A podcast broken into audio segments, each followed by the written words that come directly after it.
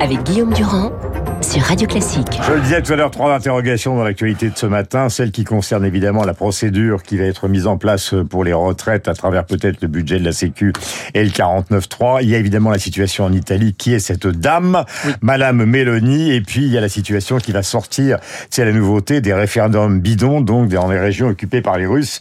Euh, vous le savez, on en a parlé il y a quelques instants avec David Abiker. Tout ça se fait avec des fonctionnaires encadrés par l'armée qui vont même chez les gens s'ils ne veulent pas voter donc vous imaginez le processus hautement démocratique. Commençons, Luc, par cette affaire de 49.3. Est-ce que vous pensez, et je vous connaissant, je pense que oui, que de toute façon, l'important pour le président de la République, c'est de faire cette réforme le plus vite possible, autrement il n'en fera aucune. Oui, pour deux raisons. Je pense qu'il doit la faire, que ce soit par un cavalier ou que ce soit par le 49.3, il faut la faire. Pourquoi? Parce que d'abord, sur le fond, elle est justifiée. Et ensuite, je pense que sur la forme, Emmanuel Macron a besoin de montrer qu'il est capable de faire une réforme euh, euh qui aboutisse. Parce que pour l'instant, il n'y a pas grand-chose. Pour... Mais alors, contre ses euh, alliés comme euh, Bayrou, contre une grande majorité des Français, contre les syndicats, c'est contre, ça le vrai courage. contre Berger et contre la rue. C'est ça le vrai courage. Quand, quand Aaron défend, défend l'indépendance de l'Algérie, c'est contre à peu près toute la droite, contre Michel Debré, contre contre mm. euh, pratiquement la totalité de la droite de l'époque.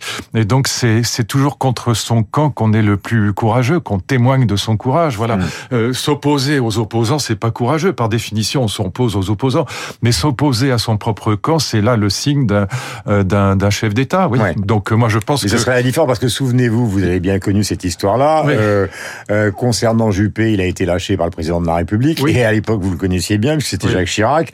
Concernant l'école privée, vous vous souvenez que Mitterrand a fait marche arrière toute, puisqu'il y avait des manifestations il absolument. A Savary, oui. Il a viré son Alain Savary. Donc, le moins qu'on puisse dire, c'est que dans l'histoire des affrontements, à part la réforme des retraites qui a fini par aboutir euh, sous Fillon et qui vous concernait directement, parce que ça passait aussi par l'éducation nationale, il n'y a pas eu beaucoup de réformes sur ce sujet-là euh, qui fonctionnent. La peur de la rue, elle est partout. Emmanuel Macron ne risque pas d'être viré par le président de la République, puisqu'il est président de la République. Donc il risque pas de lui arriver ce qui est arrivé à Juppé ou ce qui est arrivé à Savary.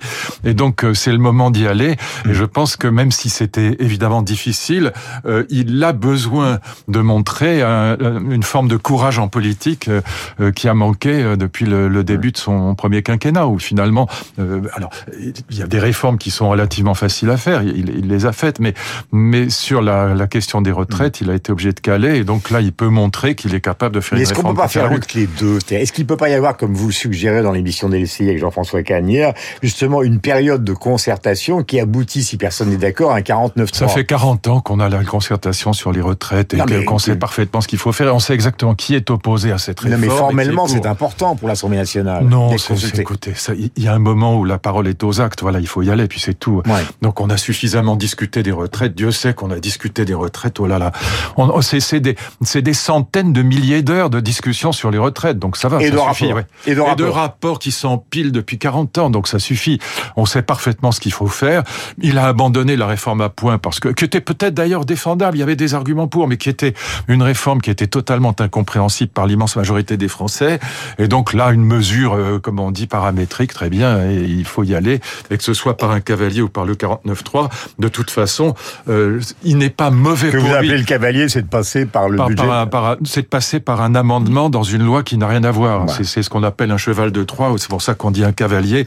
C'est quand à l'Assemblée nationale, dans une loi, on fait on fait passer par un amendement mhm. euh, une, une, quelque chose qui devrait relever à la limite d'une loi tout entière et, d'une loi centrée sur le sujet, en l'occurrence les retraites. Voilà, sur ce Mais bon, peu importe que ce soit par un biais ou par un autre, tout ça n'est de toute façon pas très élégant, que ce soit le 49-3 ou un cavalier d'un point de vue démocratique, c'est pas très satisfaisant. Mais il y a un moment où il faut avoir le courage de ses opinions. L'expérience italienne, c'est la deuxième interrogation. Que va faire Madame Meloni Évidemment, elle est d'origine d'extrême droite. Euh, vous le reconnaissez puisqu'elle était proche du MSI. Et puis, elle a participé, et c'était la teneur de ma conversation avec Ludmila Akon, elle a participé au gouvernement de Berlusconi. Elle était vice-présidente de la Chambre des députés entre 2006 et 2008. Bref, c'est une dame qui ne nie pas euh, l'origine de, son, de son engagement politique, mais petit à petit fait de l'entrée. D'où l'interrogation de ce matin. On ne sait pas si elle va pratiquer une sorte de Brexit. On ne sait pas si elle va installer une sorte de régime euh, qui serait une renaissance du fascisme qui ne dirait pas son nom.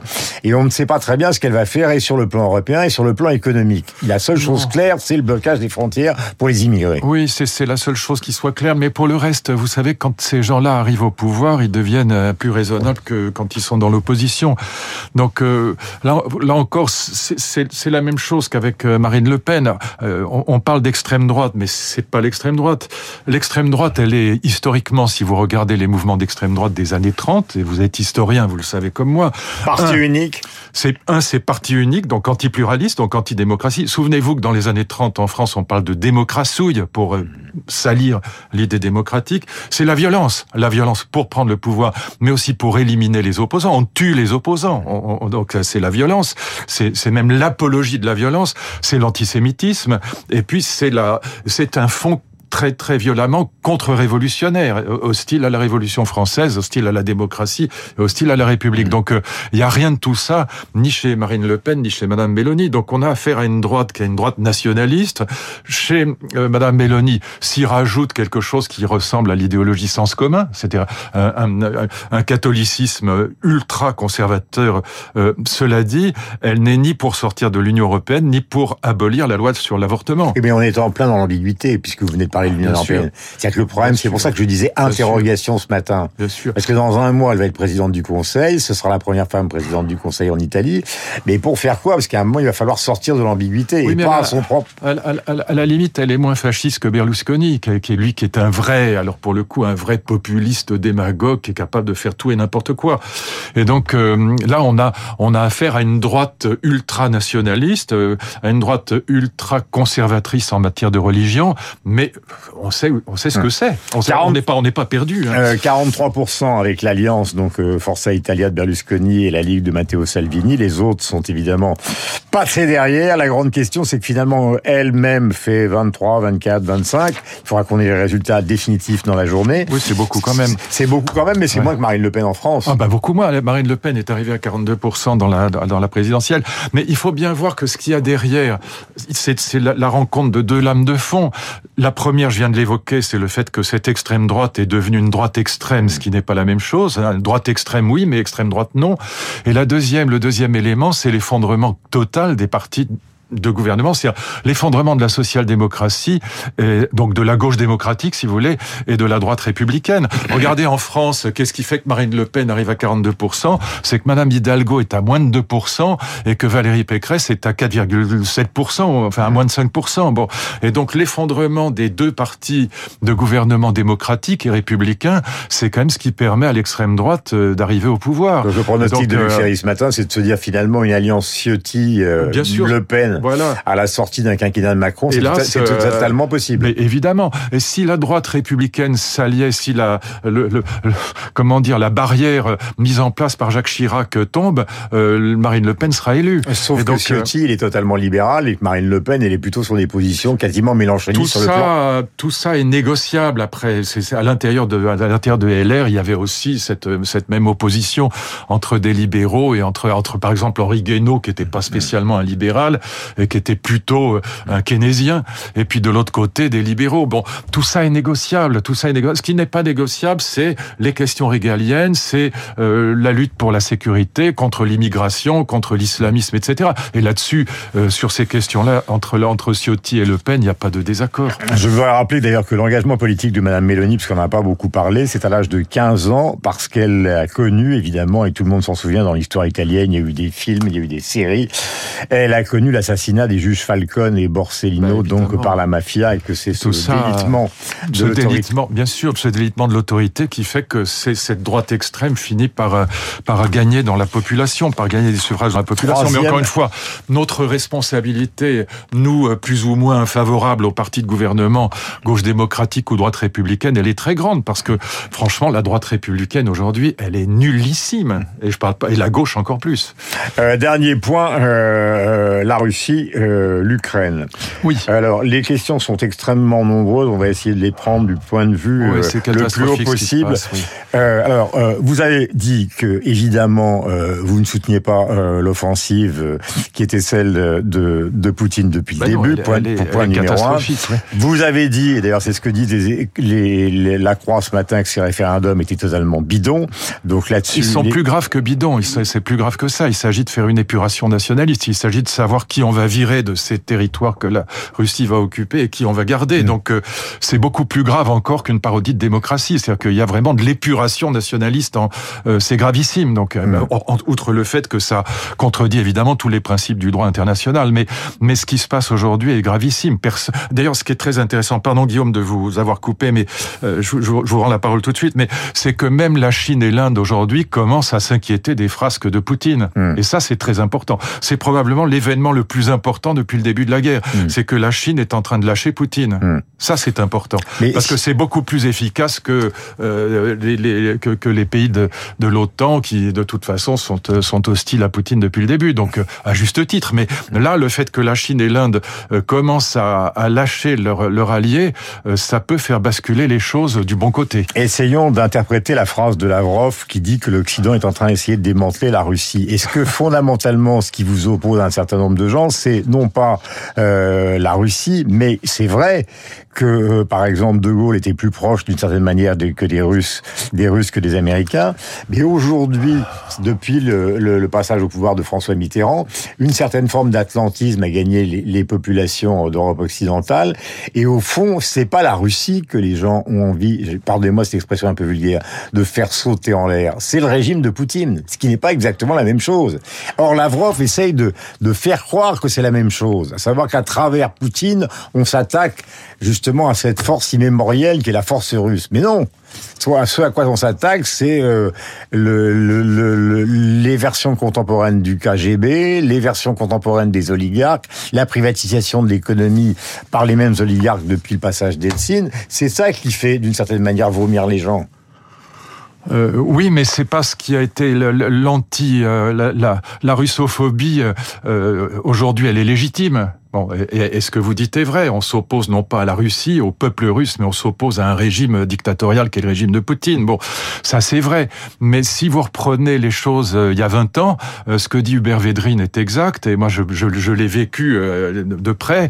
Il y a- il y a 20 ans, l'idée de Poutine, c'était plutôt d'être arrimé à la, à la démocratie et à l'Europe. C'était pas de d'avoir un régime D'ailleurs, il dictatorial a été tel que celui d'aujourd'hui. de Kennedy russe à un moment. Bah, D'une certaine manière, euh, on l'a renvoyé dans ses cordes. Alors, on va pas refaire l'histoire. Non, moi, ce qui m'oppose à un certain nombre de mes amis euh, euh, fanatiquement pro-Zelensky, c'est que je ne crois pas que Zelensky qui sont d'ailleurs aussi sur l'antenne de Radio Classique. Il n'y a pas c'est le cas de Pascal Exactement. Bruckner, euh, qui ont pas traité de fanatique, mais il n'est pas la- du tout la Je- même position je, que vous. Je, je ne cite pas les noms des gens qui ne sont pas là et, Non, et avec moi, qui je ne peux pas dis- discuter.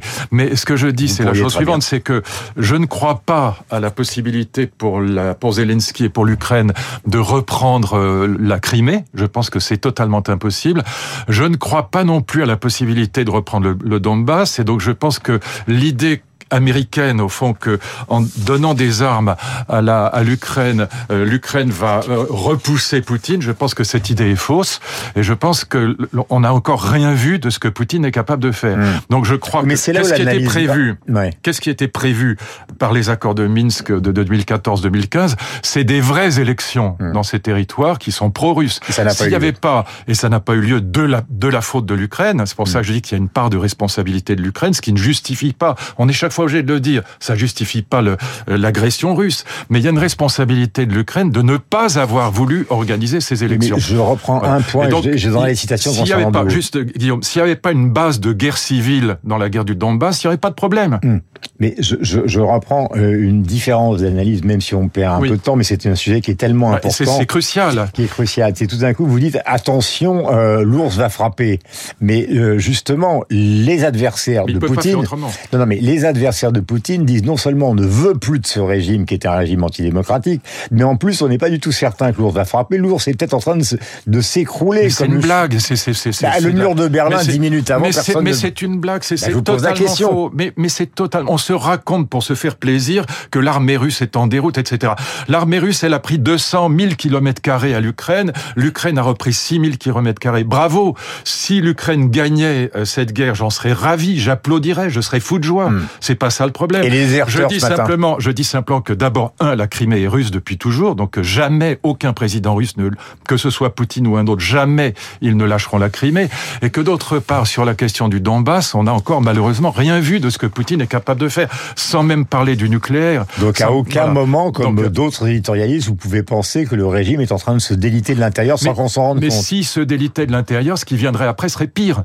Ce que Poutine craint aujourd'hui, il faut quand même connaître la Russie. Ce que Poutine craint aujourd'hui, c'est pas les jeunes gens, c'est pas les jeunes gens qui sont dans la rue parce qu'ils ne veulent pas aller faire la guerre, ce que je comprends parfaitement. Ce que Poutine craint aujourd'hui, c'est son extrême droite, c'est-à-dire ceux qui, les ultranationalistes qui trouvent qu'il a, qu'il a, qu'il a pas réussi cette guerre et qu'il fallait frapper plus fort et qu'il fallait utiliser des armes de destruction massive. C'est ça que craint Poutine. Poutine, s'il, s'il avait voulu vitrifier l'Ukraine, il aurait pu le faire avec ses armes stratégiques atomiques. Il ne le fait pas. C'est pas ça qu'il veut faire. Est-ce que, ce que, voilà. Et là, là, il y a, il y a, si vous voulez, une divergence d'interprétation. Je ne pense pas que Zelensky, quand il annonce qu'il va reprendre la Crimée, est une proposition raisonnable. Il ne la reprendra pas. Et je pense que dans le Donbass, Poutine aujourd'hui ne peut plus euh, euh, accepter une défaite. Ça veut dire que l'escalade, d'ailleurs, on le voit bien, la réponse aux victoires ukrainiennes qui sont magnifiques. Bravo, j'applaudis. Mais la réponse aux victoires ukrainiennes, c'est une escalade dans la guerre. C'est pas, euh, excusez-moi, je me suis trompé je vais vous rendre le Donbass. C'est pas ça que dit Poutine. Tout à l'heure, j'évoquais. Euh, euh, si on n'avait pas encore une fois des territoires séparatistes et, russophones et russophiles, le problème, il n'y aurait pas de guerre civile et le problème ne se poserait pas. Tout à l'heure, j'évoquais le général de Gaulle euh, et François Mitterrand, la différence entre justement euh, la position à l'égard de la Russie et des États-Unis en matière de politique étrangère, l'Atlantisme de Mitterrand. Souvenez-vous de Gaulle, je donne deux phrases parce que c'est important. Euh, en 65, de Gaulle, en dépit, en dépit des régimes différents, la France et la Russie sont unies par des liens naturels et des intérêts communs. Voilà pour la Russie. Et en 64, concernant donc ce qui apparaît comme aujourd'hui comme l'événement majeur, le débarquement du 6 juin, ça a été l'affaire des anglo-saxons où la France a été exclue. Donc on voit bien que chez les gaullistes, il y a toujours eu une méfiance considérable à l'égard des États-Unis, à juste titre, oui. et une attirance à l'égard de la Russie et du oui, oui, enfin, euh, juste un mot là-dessus. Je sais qu'on a déjà débordé, ah oui, mais c'est pas parce qu'on met une nuance dans cette affaire qu'on est hitléro-poutiniste, antisémite et dictatorial. Je veux dire, et munichois, faut arrêter les insultes. On a le droit d'avoir une opinion divergente de la majorité des, des intellectuels de gauche aujourd'hui sur cette question ukrainienne. Et moi, je n'ai jamais défendu Poutine. Je dis simplement que euh, l'autonomie du Donbass, c'est un vrai problème et que l'Ukraine n'a jamais voulu accorder cette autonomie et que c'est quand même une des origines de la guerre. Il est 9h02 sur l'antenne de Radio Classique. D'autres sentiments, vous les écouterez tout à l'heure. J'exprimais donc la position de Pascal Bruckner qui est différente, qui est sur notre antenne le mercredi. 9h02. Merci Luc.